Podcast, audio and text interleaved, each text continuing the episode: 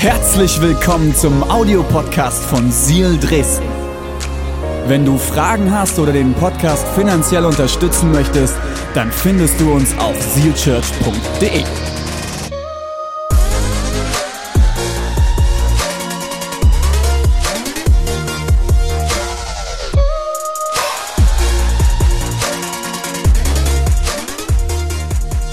Herr Jesus, ich danke dir, dass du heute Morgen da bist. Ich danke dir, dass du jetzt sprechen wirst. Ich bete, dass du segnest, dass du heute Morgen reden wirst. Ich bete, dass du unsere Ohren und unsere Herzen jetzt vorbereitest, dass wir empfangen können, was du für uns vorbereitet hast. In Jesu Namen.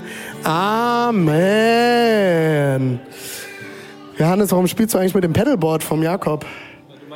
Hm. Ich weiß nicht, ob ihr es mitgekriegt habt. Ich bin, ich bin letzte Woche über das Pedalboard gestolpert beim Predigen vom Johannes und das ist seitdem ruiniert. Aber wir finden noch einen Weg. Wir finden noch einen Weg. Told you.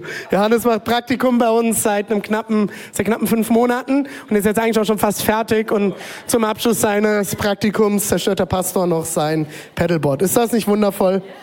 Unglaublich gut. Das Witzige ist, wir hatten diese Woche Staff and Key Leaders Meeting. Wir kommen einmal pro Woche mit allen Angestellten der Gemeinde und verschiedensten Schlüsselleitern zusammen, die Bock haben zum Lernen. Immer mittwochs um 17 Uhr. Wenn du Leiter oder Leiterin unserer Kirche bist, bist herzlich willkommen. Hier im Knicklicht oder online. Ähm, und äh, der Johannes hat ein Teaching gemacht und ich habe beim Vorbereiten gemerkt, dass mein Teaching genau in dieselbe Richtung geht. Das heißt, ich habe eigentlich alles ist von Johannes inspiriert. Alles ist von Johannes inspiriert. Er hat mich on fire gesetzt für diese Message. Und er hat am Mittwoch die Runde begonnen in unserem Meeting mit, ist dir eigentlich bewusst, dass wir die erste Jahreshälfte rum haben? Ein halbes Jahr ist schon rum. Ist das krass? Also ich verarbeite immer noch 2020, das Jahr, das eigentlich nicht existiert. Ich habe die Woche wieder mit irgendjemandem geredet, habe gesagt, ey, weißt du noch letztes Jahr? Und ich merkte, während ich rede, Mist, was ich erzähle, ist 2019 passiert. 2020 existiert einfach nicht, oder?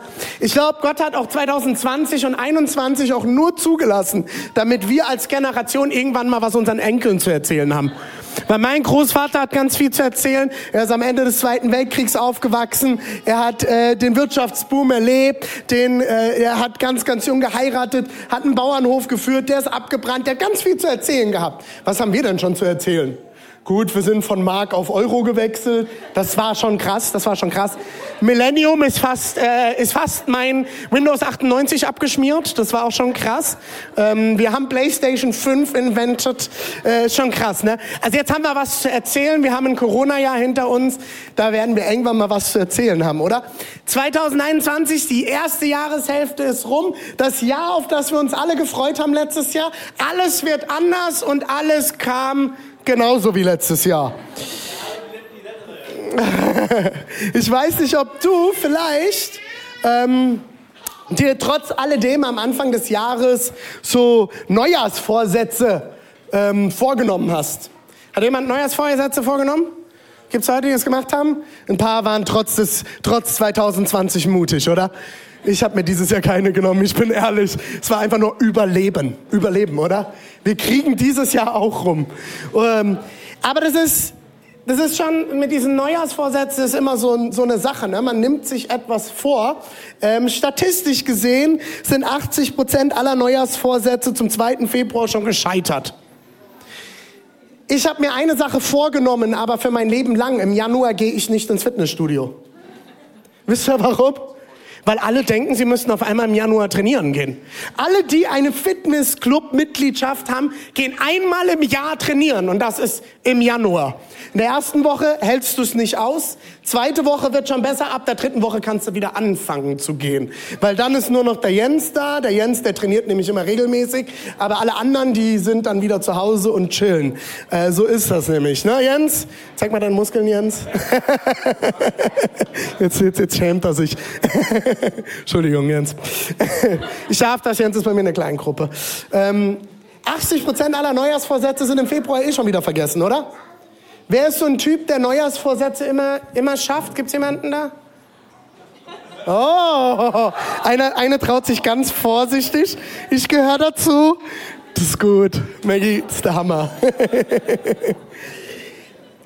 Wir haben uns letzte Woche darüber unterhalten, wie wir durch Disziplin, die uns aber am Ende Gott geben muss, Ziele erreichen können. Und ein Satz, den ich heute über alles stellen möchte, was ich jetzt sage, ist, mit Gottes Hilfe stelle ich das, was ich am meisten möchte, über das, was ich jetzt möchte. Das war die Definition letzte Woche von Disziplin. Erinnert ihr euch? Mit Gottes Hilfe stelle ich das, was ich am meisten möchte, über das, was ich jetzt möchte. Ich will mit euch in einen Bibeltext reinschauen, den der gute Apostel Paulus geschrieben hat, der fast ein ganzes Drittel der, äh, des Neuen Testaments geschrieben hat. Ein sehr, sehr krasser Typ. Wir lesen im ersten Korintherbrief ab im Kapitel 9 die Verse 24 bis 27. Ähm, ist ein Brief, den Paulus im alten Griechenland, an die alten Griechen in Korinth schreibt. Korinth kann man sich heute noch anschauen, man darf ja wieder nach Griechenland fliegen. Wenn du nach Griechenland fliegst, geh doch mal nach Korinth und schau es dir an. Lass uns gemeinsam lesen. Ihr wisst doch, wie es ist, wenn in einem Stadion ein Wettlauf stattfindet. Haben wir gerade eben gehört, ne? Der Wettläufer. Der Christian. Viele nehmen daran teil, aber nur einer bekommt den Siegespreis. Macht es wie der siegreiche Athlet. Lauft so, dass ihr den Preis bekommt. Ich würde fast sagen, es hat ein Deutscher geschrieben. Ist nicht so, aber es ist ziemlich deutsche Kultur. Am Ende gibt es nur einen Sieger. Ne? Also normalerweise haben wir ja mindestens drei Plätze, aber wenn wir Deutschen nicht den ersten belegen, haben wir verloren. Ne? Also Fußball-Weltmeisterschaft, wir haben eine der besten Fußballmannschaften der Welt. Wenn wir einen zweiten Platz belegt hätten, ähm, oder e- Europameisterschaft jetzt in diesem Fall. Ich war bei der Weltmeisterschaft. Alle, die jetzt gesagt haben, René, es war Europameisterschaft. Ich weiß es. Ich hasse Fußball, aber ich weiß das, okay? Ähm, aber selbst wenn wir den zweiten Platz belegt hätten, jetzt mal ganz ehrlich, wir hätten verloren, oder? Die ganze Welt zieht den Hut vor unserer Mannschaft. Alle, die ganze Welt weiß, wie gut wir sind, aber es gibt nur einen Platz und das ist erster Platz der Siegespreis, bekommt nur einer den Siegespreis. Die Athleten tun es für einen, ähm, nee, sorry, jeder, der an einem Wettkampf teilnehmen will, unterwirft sich einer strengen, da ist wieder das wundervolle Wort von letzter Woche, Disziplin. Die Athleten tun es für einen Siegeskreis, äh, Siegeskranz, der bald wieder verwelkt. Unser Siegeskranz hingegen ist unvergänglich. Für mich gibt es daher nur eins, ich laufe wie ein Läufer, der das Ziel nicht aus den Augen verliert und kämpfe wie ein Boxer, dessen Schläge nicht ins Leere gehen. Ich führe einen harten Kampf gegen mich selbst, als wäre mein Körper ein Sklave, dem ich meinem Willen aufzwinge. Denn ich möchte nicht anderen predigen und dann als einer dastehen, der sich selbst nicht an das hält, was er sagt. Das sind harte Worte. Und ich bin dankbar, dass das die Bibel gesagt hat und nicht ich, sondern das Wort Gottes und das ist heavy. Paulus schreibt an Korinth in Griechenland. In Griechenland wurden alle vier Jahre auch zu diesem Zeitpunkt schon die Olympischen Spiele ausgeführt. Und Menschen kamen von überall her, um sich im Sport miteinander zu messen. Es gab noch ein, eine, eine andere Art der Spiele, die wurde alle zwei Jahre relativ national ausgefochten, aber auch Griechenland war das Land der Spiele. Paulus schreibt in eine Region hinein und er verwendet ein Bild, das alle verstehen. Hey, stell dir vor, ein Wettkampf, Wettlauf. Habt ihr das Bild? Alle kennen dieses Bild. Bundesjugendspieler, jemand mitgemacht? Ja. Ihr habt das Bild, der Wettlauf. Gibt es hier heute Leute, die gerne gewinnen? Gewinner? Leute, die gerne gewinnen? Ja, das ist meine Kirche. Viele Gewinner. Das ist gut. hey, gewinnen ist geil, oder? Ich erinnere mich, als ich relativ klein war, wahrscheinlich so wie mein Sohn, vier, fünf, sechs Jahre alt, so in der Ecke. Und ich habe, äh, wir haben Mensch ärger dich nicht gespielt. Und ich habe mit meinen Eltern gespielt und mein Vater hat gewonnen und ich habe halt einmal diesen gemacht und das ganze Brett abgeräumt. Kennt ihr das? Gab es auch so Kinder, noch andere verhaltenskreative Kinder wie ich? Wunderbar. Ihr habt sehr viel Potenzial, okay? Ihr habt sehr viel Potenzial. Ich sage das unseren Kids Church Mitarbeitern immer, wenn ihr verhaltenskreative Kinder habt, denkt dran, euer Pastor war einer davon und aus ihm ist auch was geworden, oder? Man muss sie einfach nur ganz viel lieben. so richtige Wettbewerbsleute. Das habe ich eigentlich erst kennengelernt in meiner Schwiegerfamilie. Ich erinnere mich, einer meiner ersten Besuche bei Deborahs Familie. Und Deborah und ihre Geschwister, ihre Brüder vor allem, die sind so richtige Wettbewerbsgeschwister. Und ich weiß noch, ich saß auf der Couch, habe mich mit meinem Schwiegervater hochphilosophisch, theologisch natürlich unterhalten, äh, während Deborah mit ihren Geschwistern einen Wettbewerb nach dem anderen abzog. Da ging es dann darum, wer so, so viele Münzen wie möglich auf den Ellenbogen legen kann und sie beim Runterwerfen auffangen kann. Und so haben die sich eins nach dem anderen gebettelt. Und die Geschichte, die in jedem Familienurlaub wiederkommt, ist die, wo Simeon, der ältere Bruder von Deborah, Deborah besiegt hat, weil er fast blau aus dem Wasser gestiegen ist beim Wetttauchen. Also er hat sich fast umgebracht, aber er hat seine Schwester besiegt. Halleluja, Amen. Simi, du bist mein Held. Im 1. Korinther 9, 24 aus dem Text, den wir eben gelesen haben, ich lese ihn jetzt mal aus einer anderen Übersetzung. Ihr kennt das doch. Von allen Läufern, die im Stadion zum Wettlauf starten, gewinnt nur einer den Siegeskranz. Achtung, was Paulus hier sagt. Mach nochmal die Folie weg, bitte. Folie nochmal weg. Folie weg. Achtung. Vielleicht hast du dir irgendwann mal anhören müssen, oder nee, anders. Vielleicht warst du früher auf christlichen Camps. Christliche Freizeiten, Rüstzeiten, sagt man ja hier in der Region. Gibt die verschiedensten Begriffe dafür. Royal Rangers, Pfadfinder, Jungschar. Vielleicht bist du auf irgendwelchen solchen Camps gewesen. Oder du bist vielleicht nicht auf christlichen Camps gewesen, sondern auf anderen sehr, sehr hochpädagogischen Camps. Wisst ihr, was ich gehasst habe? Wenn bestimmte Leiter für die Spiele verantwortlich waren, die dachten, sie wären so pädagogisch wertvoll. Und man hat so lange gespielt, bis man auf unendlich stand. Äh, äh, Entschuldigung, unentschieden. Aber es fühlte sich an wie unendlich. Und es wurde so lange gespielt, bis es unentschieden war, weil unter Christus gibt es keine Sieger. Wir sind doch alle gut, oder? Ich hab's gehasst. Für alle, die jetzt zuschauen und so geleitet haben. Ich hoffe, ihr bekommt heute Erkenntnisse. Achtung, wir lesen nochmal den Vers, okay? Das ist die Bibel und nicht ich, okay? 1. Korinther 9, 24. Ihr kennt es doch, wenn allen, äh, von allen Läufern, die im Stadion zum Wettlauf starten, gewinnt nur einer den Siegeskranz. Achtung, für alle. Lauft so, dass ihr gewinnt. Lauft so, dass ihr gewinnt. Es gibt eine Situation, wo die Jünger zu Jesus kommen und ihn fragen, Jesus und die, die Jünger, äh, sorry, die Jünger diskutieren und Jesus kommt dazu. Kennt ihr das? So, so, Leute diskutieren und dann kommt einer dazu, der anscheinend sehr große Ohren hat und mitgekriegt hat, was dort geredet wurde. Und so war Jesus. Die Jünger haben diskutiert. Ja, wer ist denn der Größte unter uns? Wen hat Jesus denn am meisten lieb? Wer ist denn der Beste hier? Und dann kommt Jesus dazu und ich stelle mir schon vor, wie Paulus da steht. Oh, oh. Äh, nicht Paulus, Petrus, sorry. Ich bin heute ein bisschen durcheinander, ich war die letzten Tage krank, sorry. Petrus steht dort und, und er schämt sich schon im Grund und Boden, weil er genau weiß, Jesus wird mir jetzt hier wieder einen über den Deckel ziehen. Ich hatte wieder die größte Schnauze, ich war natürlich wieder der Beste. Ich bin der Beste. Und, und, und Jesus kommt dazu und guckt in die Runde und er sagt nicht, meine lieben Freunde, unter uns Christen gibt es keine Sieger. Erfolgreich sein bedeutet zu verlieren und sich zurückzustellen. Nein, er schaut in die Runde und er sagt, Wer der Größte unter euch sein will, sei der Diener aller. Er verurteilt nicht, der Größte sein zu wollen. Er verurteilt nicht, erfolgreich sein zu wollen. Er verurteilt nicht, gewinnen zu wollen. Aber er setzt einen neuen Wert ein. Anderen zu dienen ist unser Sieg. Lauft, sodass ihr gewinnt. Wettbewerb ist nicht verkehrt. Siegen wollen ist nicht verkehrt. Erfolgreich sein ist nicht verkehrt. Ich glaube sogar, dass Gott diesen Drang zu gewinnen, diesen Drang besser zu werden, diesen Drang erfolgreich zu sein, in jeden von uns verankert hat. Du sollst gewinnen. Sein Bestes zu geben und nach Erfolg zu streben, ehrt meines Erachtens nach sogar Gott, weil wir alles nutzen, was er in uns hineingelegt hat. Jetzt stell dir mal vor, du bist ein Schöpfer. Du kannst eine Erde bauen, du kannst Menschen designen. Jetzt mal egal, wie Gott das gemacht hat, wie du das machen würdest, du hättest die Chance.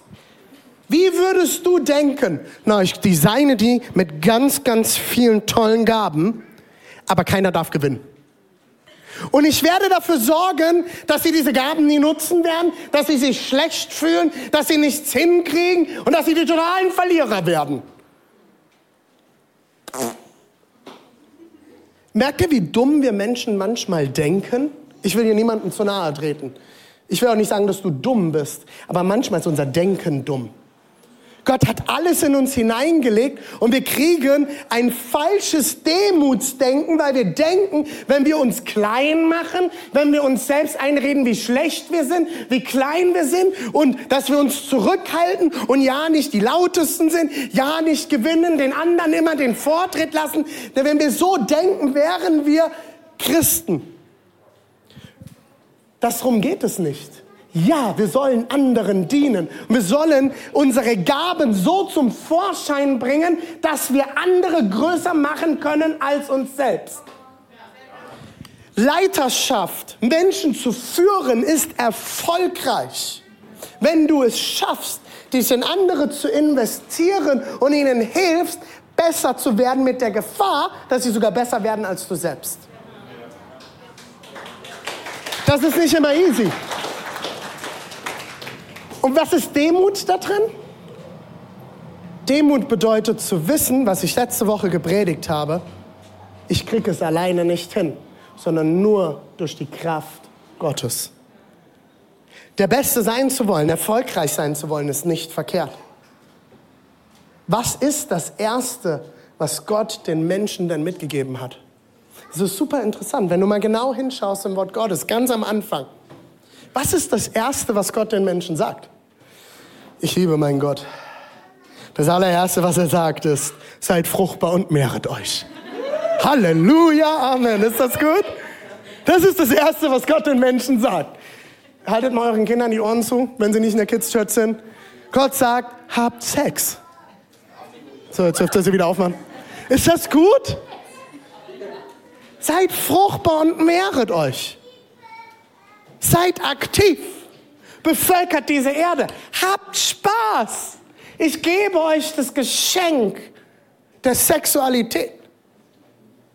Aber wie es bei so vielen Dingen ist, schafft es der Mensch, die Sexualität zu nutzen, um andere Menschen zu verletzen und zu zerstören. Immer wieder. Jetzt wird aber interessant, was sagt er denn noch? Er sagt danach nicht, okay, wenn ihr euch fruchtbar gemacht habt und euch vermehrt habt, Halleluja, legt euch in die Ecke und chillt ess noch ein paar Äpfel, ah nee, die dürft ihr nicht essen, äh, ess noch ein paar Bananen, äh, kuschel noch eine Runde mit dem Löwe, weil der ist so flauschig und zu dem Zeitpunkt haben die ja noch nebeneinander gelebt und das war kein Problem. Nein, er sagt, ich gebe dir jetzt eine Aufgabe. Du hast eine Aufgabe, Mensch. Und das siehst du im 1. Mose 1, im Kapitel 2 am Anfang können wir lesen, dass Gott dem Menschen eine Aufgabe gibt. Er sagt, kümmere dich um den Garten. Herrsche über den Garten und über diese Tiere, gib ihnen Namen. Gott gibt dem Mensch eine, Auf, eine Aufgabe, weil es wichtig ist, dass wir Menschen Aufgaben bekommen. Wir haben heute so ein bisschen eine Kultur, gerade unter den Millennials und den jüngeren Generationen. Ähm, naja, mir geht's nicht so gut, ich muss einfach nur hart chillen und dann kommt mein Leben schon wieder klar. Ich muss mich einfach nur mal schön zurücklegen, eine Runde Netflixen und ein bisschen äh, äh, zocken und was weiß ich nicht alles, mich, mich so ein bisschen härter chillen und noch ein bisschen härter chillen, weil meine Work-Life-Balance ist komplett außer Kontrolle. So, weißt du, ich habe viel, viel mehr gewirkt, als dass ich gelived habe. Kennt ihr diese wundervollen Instagram-Methode? Ja, ich habe heute auch wieder viel zu viel gewirkt und muss mich ein bisschen mehr chillen. Habe da am Netflix und Chill-Abend und ja, ich merke schon, ich habe, ich bin eigentlich, also ich studiere gerade ein bisschen, also ich, bin, ich bin total an meiner Burnout-Grenze. Also, also, wenn ich jetzt nicht heute Abend hart chille, brenne ich morgen aus. Und Leute, ich weiß, es gibt Burnout, ich hatte selbst eins, ich weiß das, okay? Aber wir leben in so einer Kultur, je mehr ich chille, desto besser ist es. Die Bibel sagt was anderes. Die Bibel sagt was anderes. Die Menschen bekommen eine Aufgabe und ich glaube, es ist wichtig, dass der Mensch eine Aufgabe hat. Was ist denn das Letzte, was Jesus den Jüngern sagt? Jesus fährt auf in den Himmel und er gibt ihnen einen letzten Auftrag. Jetzt stell dir vor, du bist drei Jahre mit den besten Leuten unterwegs. Du hast dich in die investiert, du hast sie ausgebildet. Vielleicht hast du eine Firma und du hast die besten Leute ausgebildet. Dein Team. Und du willst, dass dieses Team stark ist, wenn du gehst. Dann sagst du ihnen noch so, du weißt, du wirst morgen vielleicht an Krebs sterben. Und du gibst deinem Team so die letzten wichtigen Sachen mit. Und Jesus guckt sein Team an und sagt, hey, ich weiß, wenn ihr zu viel arbeitet, ihr müsst euch ausruhen. Leute, ist total wichtig. Ausruhen ist das Wichtigste im Leben. Und dass keiner gewinnt. Weil wir sind alle meine Nachfolger.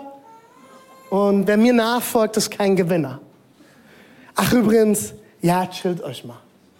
Macht euch locker, alles gut. Nein, das sagt er nicht. Was ist das Letzte, was er ihnen sagt? Wir lesen es in Matthäus 28 und du findest einen ähnlichen Text in Markus 16.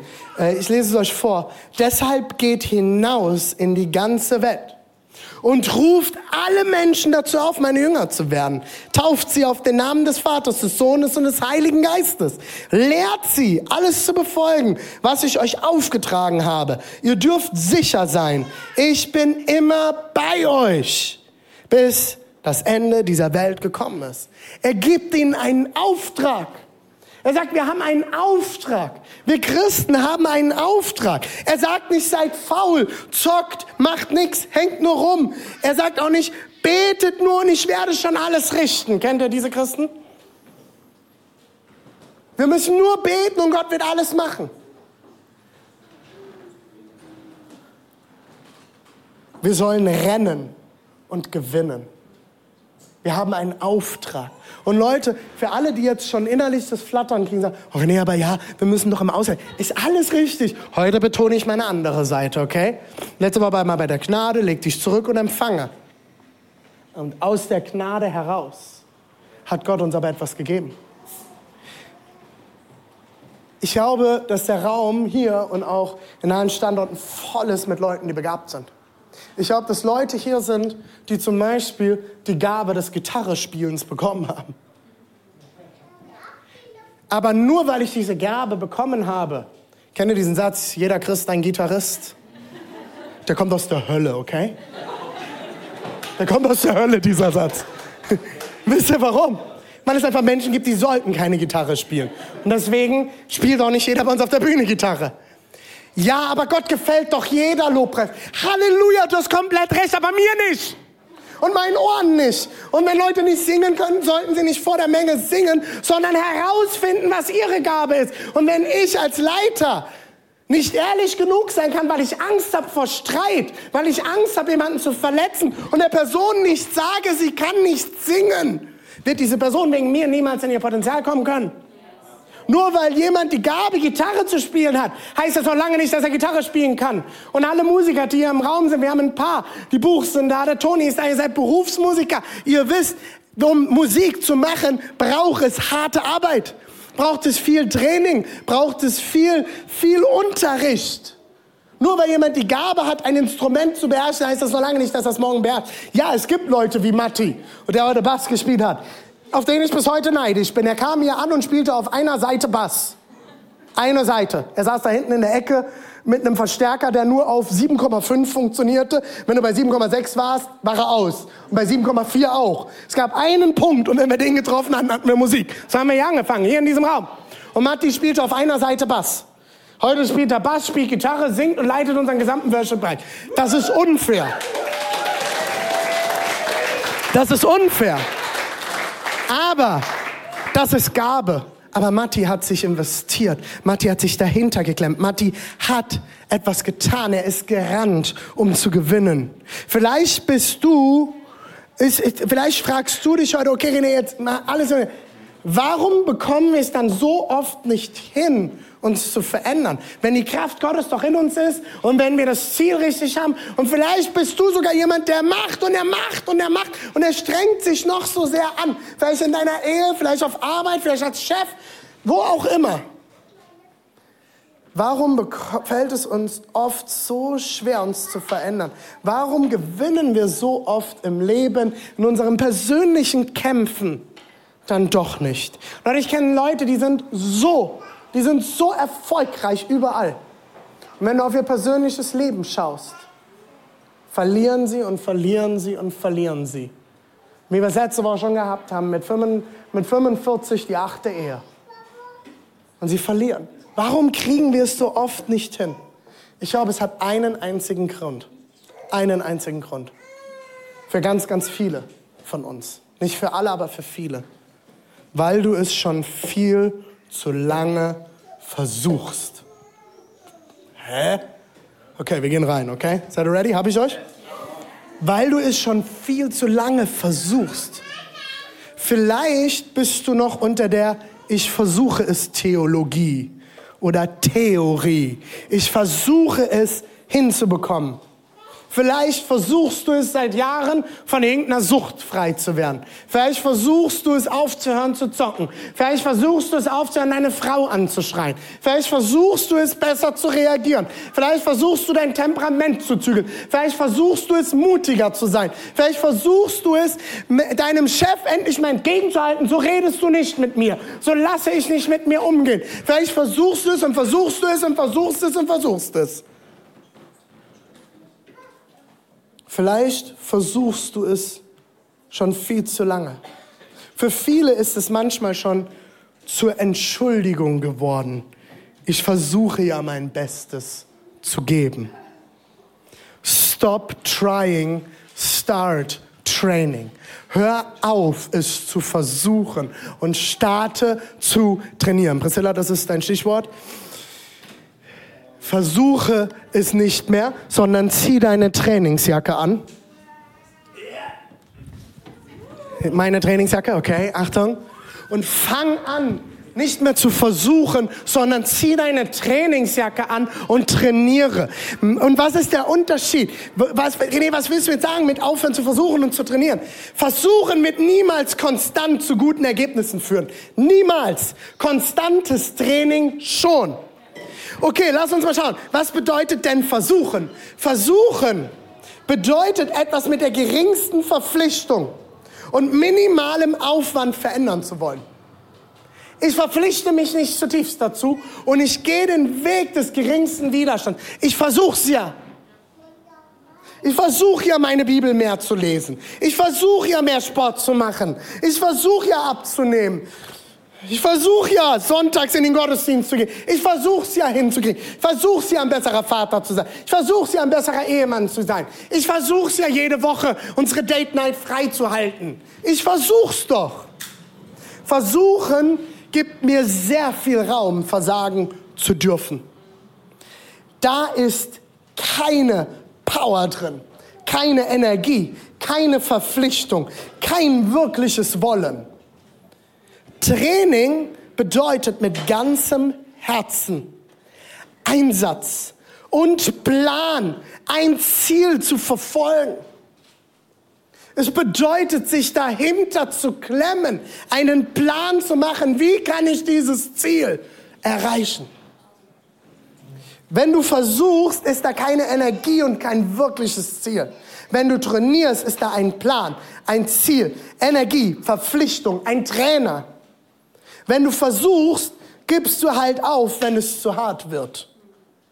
Wenn du trainierst, handelst du nicht einfach nur nach deinen Gefühlen, sondern nach einem Plan und um ein Ziel zu erreichen.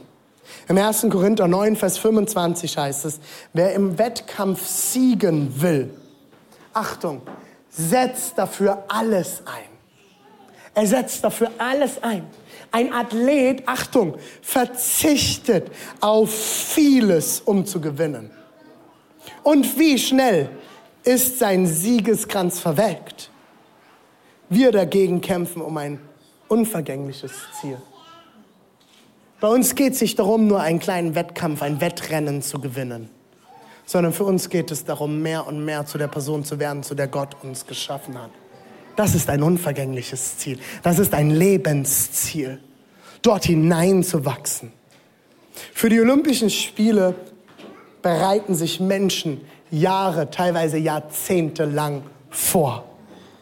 Strikte Diäten, Training, Training, Training, Training, Training, extreme Hitze, extreme Kälte. Sie tun alles um bei den Olympischen Spielen mitzurennen. Jetzt stell dir vor, es ist der Tag des Wettlaufs. 1000 Meter Rennen bei den Olympischen Spielen. Und da stehen zwei Athleten nebeneinander und sie begrüßen sich. Und der eine sagt, ey, was hast denn du so gemacht, um dich vorzubereiten? Und der andere guckt ihn an und sagt, naja, also, es war echt ein hartes Jahr. Ich habe es echt versucht, aber ich, ich habe es nicht geschafft, mich so richtig vorzubereiten. Wie unehrenhaft würden wir das alle empfinden, oder? Wenn so ein Athlet für uns antreten wird, der vers versucht hat zu trainieren, der versucht hat, alles zu geben und er tritt für unser Land an. Und was wird er natürlich? Verlieren. Selbst wenn er der Begabteste der Begabten ist. Weil die anderen sind trainiert und er nicht. Als Christen versuchen wir nicht nur irgendetwas. Wir sind im Training, das zu tun, wofür Gott uns eigentlich geschaffen hat. Im 1. Timotheus 4, Vers 7. Es ist so ein geniales Kapitel, das Paulus an Timotheus schreibt. Timotheus ist sein Schützling. Er nennt ihn auch seinen Sohn. Er war nicht sein Sohn, aber er hat ihn behandelt wie seinen Sohn. Er war wie sein Ziehsohn, den er irgendwann ausgesendet hat, Gemeinde zu leiten. Und er hat ihn ganz eng an seiner Seite gehabt. Und irgendwann sagt er, so, jetzt lauf. Und dann schreibt er irgendwann einen Brief an Timotheus. Und den finden wir im Neuen Testament. Im Kapitel 4 schreibt er hier, Gib dich nicht mit den lächerlichen Legenden ab, mit denen sich die leichtfertigen Leute beschäftigen. Okay, Kontext. Was für Legenden? Im Text davor geht es darum, dass Leute nur noch damit beschäftigt sind, zu philosophieren, philosophieren über das Ende der Welt dass sie sich streiten darüber, was man denn jetzt noch essen darf und was nicht. Und er schreibt, es wird Leute geben, die werden verbieten zu heiraten, die werden verbieten zu feiern, das Leben zu genießen, das zu genießen, was Gott uns gegeben hat. Kommt euch das bekannt vor? Wir Christen können uns manchmal so sehr um Bibelstellen streiten können, uns, können so sehr beschäftigt sein damit, uns gegenseitig zu zerfetzen. Und wenn einer auf dem Boden liegt, dann werfe ich noch einen Bibelvers hinten dran und zerbomb ihn. Mir hat mal jemand gesagt, und ich kann das aus den letzten 15 Jahren Dienst wirklich bestätigen, Christen sind das einzige Volk, die noch auf Verletzte schießen. Paulus sagt Timotheus, Gib dich nicht mit den lächerlichen Gede Legenden, Geschichten, Stories, Streitigkeiten ab, mit denen sich diese leichtfertigen Leute beschäftigen. Achtung, sondern übe dich, übe dich, übe dich darin, ein Leben nach Gottes Willen zu führen. Er sagt nicht, versuch doch mal, lieber Timotheus, vielleicht kannst du ein Leben nach Gottes Willen führen. Versuch doch mal das Wort Gottes zu studieren. Versuch doch mal. Nein, er sagt, übe dich, trainiere, laufe, renn, um zu gewinnen. Viele denken, Wachstum und Veränderung passiert durch ein Gebet allein. Durch Hände auflegen, durch Gänsehautmomente im Gottesdienst. Wir kommen und wenn der Worship uns heute keine Gänsehaut gegeben hat, dann war der Heilige Geist nicht da. Ich liebe es, dass wir hier, was wir hier im Knicklicht schon alles erlebt haben, als wir gestartet haben als Kirche. Während der tiefsten Momente im Gottesdienst sind irgendwelche Leute reingelaufen, haben auf Russisch laut diskutiert, sich ein Bier bestellt, eine halbe Stunde auf Russisch telefoniert und haben den Gottesdienst wieder verlassen. Und alle gucken mich danach an und sagen, und jetzt Pastor? Ja, also wenn die Kinder hier quäken und wenn da irgendwelche Leute reinmarschieren, also ich kann mich ja nicht auf den Heiligen Geist konzentrieren. Der Heilige Geist ist da, oder? Wir glauben noch, dass er hier ist. Und dann brauche ich nicht einen Gänsehautmoment. Natürlich sind diese Momente im Worship toll. Natürlich sind die Momente, wo ich mich verliere und das Gefühl habe, Gott redet jetzt selbst persönlich mit mir. Die sind der Wahnsinn. Die sind toll. Aber diese Momente werden dein Leben noch nicht verändern. Sie werden dein Leben noch nicht verändern, wenn du dich nicht hingibst. Manche denken, wenn ich mich gerade gut fühle, wenn ich viele Predigten höre, auf alle Konferenzen renne, Worship Night nach Worship Night mitnehme und bestimmte Leute mir die Hände auflegen, dann werde ich den Durchbruch in meinem Leben haben. Aber in den meisten Fällen, bin ich ganz ehrlich, ist es bei mir nicht so gewesen. Wisst ihr warum? Weil Gott ist kein Automat, in den ich eine Münze einwerfe und unten kommt das Ergebnis raus. Und wenn ich es immer hinkriege und wüsste, wie es passiert, dann bin ich der King, oder? Ich habe ja den Plan. Ich weiß, wie es zu funktionieren hat. Jesus ist auch nicht auf die Erde gekommen, hat gebetet, bisschen geschwätzt und gesagt, ich versuch's mal, oder? Jesus ist gekommen, hat 30 Jahre seines Lebens trainiert. Für drei Jahre Dienst. Um am Ende des Lebens nicht ein Gebet zu sprechen, Leuten die Hände aufzulegen oder irgendwas. Das hat er alles getan. Aber um ans Kreuz zu gehen. Und das ist die Freiheit, die wir heute schon gesungen haben, die wir proklamiert haben. Er hat nicht gesagt, ich versuch's mal, sondern er hat trainiert und er hat getan. Ich erlebe es leider immer wieder, dass Leute nicht die Verantwortung für ihre persönlichen Prozesse übernehmen, ihr Leben und ihre Geschichte nicht anpacken. Vor allem in den Phasen, wo es gut läuft. Viele Leute, die ich kennenlerne, fangen an, sich mit Gott zu beschäftigen, lernen Gott kennen und es passiert etwas in ihrem Leben. Und sie laufen auf einem Hoch. Jedes Hoch wird irgendwann beendet von einem Tief. Und ich verspreche dir eins, wenn du dich in den Momenten der Hochs nicht mit deinem Leben auseinandersetzt. Achtung, hört mir gut zu. Ich habe das die letzten Jahre so viel erlebt. Und ich hoffe, dass wir als Kirche einen Turn hier hinbekommen. In den Momenten der Hochs, wenn du Gänsehaut hast, wenn es dir gut geht, wenn du eine Hochphase in deinem Leben hast, das sollten die Momente sein, wo du dir deine Geschichte anschaust, dein Leben reflektierst, dich mit deiner Geschichte auseinandersetzt, Dinge in Angriff nimmst, mit Leuten betest, Pläne schmiedest mit Gott, dich investierst in dein Leben, trainierst, trainierst, trainierst. Trainieren tut man nicht, wenn es einem schlecht geht. Trainieren tut man, wenn es einem gut geht. Dein Leben in Angriff nimmst, weil das Tief wird kommen. Und das, was ich immer wieder erlebt habe, ist dann, wenn es tief kommt. Ja, die Gemeinde, der Pastor, meine Leiter, der Worship ist nicht gut genug. Wir beten nicht genug. Alles ist Schuld. Nur nicht mein eigenes Leben. Nicht meine Verantwortung. Nicht das, was ich in Angriff nehme, ist Schuld, sondern alle, alle anderen. Meine Kleingruppe war nicht da. Deine Kleingruppe hat nicht die Verantwortung für dich. Du hast die Verantwortung für dich. Der große Gewinn ist es, für die Herausforderungen des Lebens vorbereitet zu sein und trainiert zu sein. Bist du trainiert und vorbereitet für die Herausforderungen des Lebens? Wenn ich versuche, mache ich es in der Hoffnung, etwas zu, zu werden, was ich nicht bin. Wenn ich trainiere, werde ich besser in dem, was ich bereits bin. Denn es geht um deine Identität. Wie wir es letzte Woche hatten. Es geht um deine Identität. Okay, was kann ich jetzt tun? Ich will jetzt schließen mit drei Punkten. Die Band kann gerne schon dazukommen. Erstens, mache einen Trainingsplan. Mache einen Trainingsplan. Überlege dir, was sind die Herausforderungen in deinem Leben? Wo kämpfst du gerade? Wo möchtest du gewinnen? Wo möchtest du besser werden? Hast du einen Trainingsplan? Wenn du nicht weißt, wie du an einen Trainingsplan reinkommst, dann versuch dich zu informieren. Es gibt so viele Bücher. Das Buch der Bücher, die Bibel. Such dir Leute, die es schon besser hinkriegen. Lerne von den Besten. Ich will ein guter Vater sein, deswegen frage ich jeden guten Vater, der mir auffällt.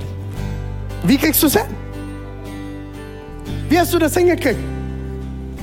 Wie habt ihr das hingekriegt, gute Pastoren zu sein, eine gute Kirche zu bauen, die wächst, wo viel los ist und trotzdem den Fokus auf euren Kindern zu haben? Das frage ich alle Pastoren, die ich treffe, die ich kenne und von denen ich das Gefühl habe, sie sind gute Eltern.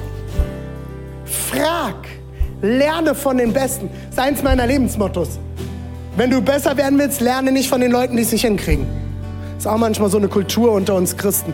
Naja, wir sind ja alle Kinder Gottes. Ja, deswegen muss ich aber nicht von denen lernen, die es nicht hinkriegen.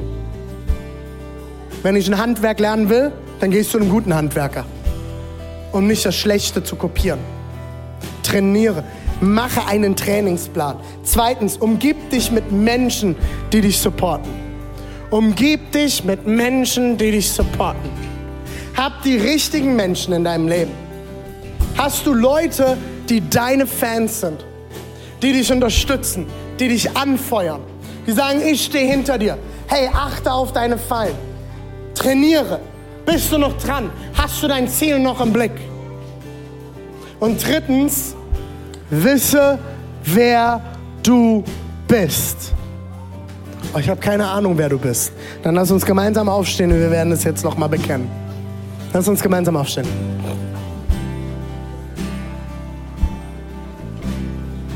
Ich will auch heute die Predigt beenden mit dem Gebet, das wir letzte Woche schon mal gebetet haben, das wir vor ein paar Wochen schon mal gebetet haben, wo es darum geht, sich vor Augen zu führen, wer wir sind, wer du bist, was Gott in dich hineingelegt hat, was er in dir schon vorbereitet hat, das Potenzial zu adressieren, das in dir ist. Und wir haben das auch schon über Telegram rausgeschickt, über unsere Social Media Kanäle. Ich empfehle dir, wenn das dein größter Punkt ist, dass du nicht weißt, wer du bist, fang an, dieses Gebet jeden Morgen zu beten, bevor du in den Tag startest. Lass uns gemeinsam beten. Seid ihr ready? An allen Standorten, seid ihr ready? Lass uns beten.